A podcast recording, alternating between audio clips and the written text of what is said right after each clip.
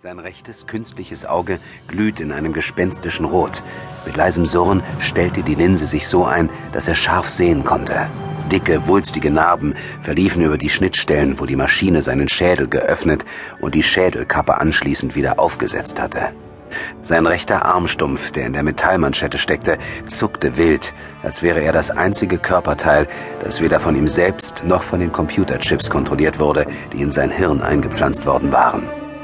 Nun kam er mit steifen, roboterhaften Schritten auf die anderen zu. Die anderen, das waren Ryan Nash, Dr. Gabriel Proctor, I. Rogers und Maria dos Santos, die übrigen Mitglieder der Survivor Crew, die durch ein Wurmloch auf den unbekannten Planeten Circus 2 geschickt worden waren. So hatte Nash zumindest behauptet, und Proctor, der offenbar so etwas wie der wissenschaftliche Leiter des Unternehmens war, hatte nichts Gegenteiliges dazu gesagt. Auch wenn sich sonst keiner an die Geschichte erinnern konnte. Ihr seid der Feind, erklang wieder Jabos blecherne, monotone Stimme. Ihr tragt die Krankheit in euch. Er starkste einen weiteren Schritt auf sie zu. Ihr müsst vernichtet werden.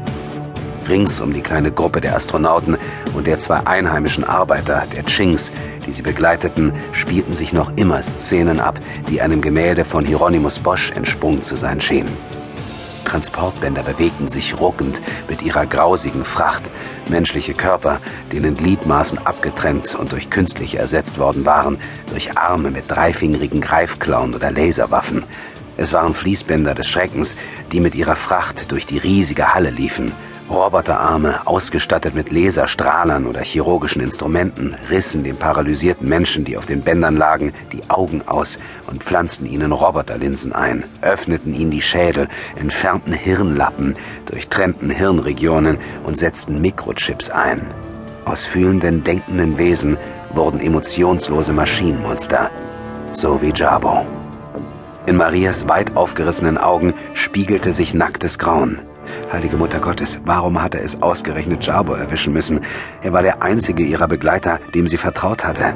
Da war eine tiefe Ehrlichkeit und Aufrichtigkeit in ihm gewesen, die sie hatte spüren können.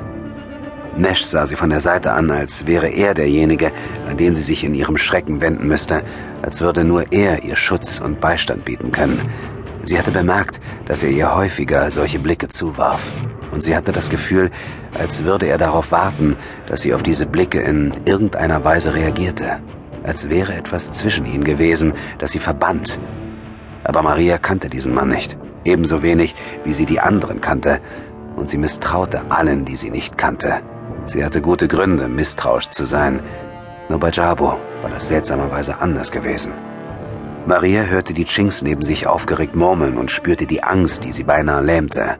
Am liebsten wären sie davongerannt, aber vor einem Wächter zu fliehen war gleichbedeutend mit Widerstand und wurde grausam bestraft. Und die Chinks hielten sie offenbar für Wächter oder für etwas, das dem sehr nahe kam, zumal Jabo, der vor ihnen stand, nun auch so aussah wie einer von ihnen. Ein Geschöpf, halb Mensch und halb Maschine. Das Surren und Zischen, Stampfen und Kreischen der Maschinen bildete eine grausige Begleitmusik zu den höllischen Szenen, die sich in der Halle abspielten, als die Opfer in willenlose, halbmechanische Schergen verwandelt wurden.